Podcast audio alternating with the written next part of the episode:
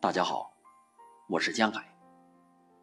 今天为大家朗读《幸福就是重复》。张小娴。幸福就是重复，每天跟自己喜欢的人在一起，通电话、旅行，重复一个承诺和梦想，听他第二十八次提起童年往事。同一天，和他庆祝生日；每年的情人节、圣诞节、除夕，也和他共度。甚至，连吵架也是重复的。为了一些琐事吵架，然后冷战，疯狂的思念对方，最后和好。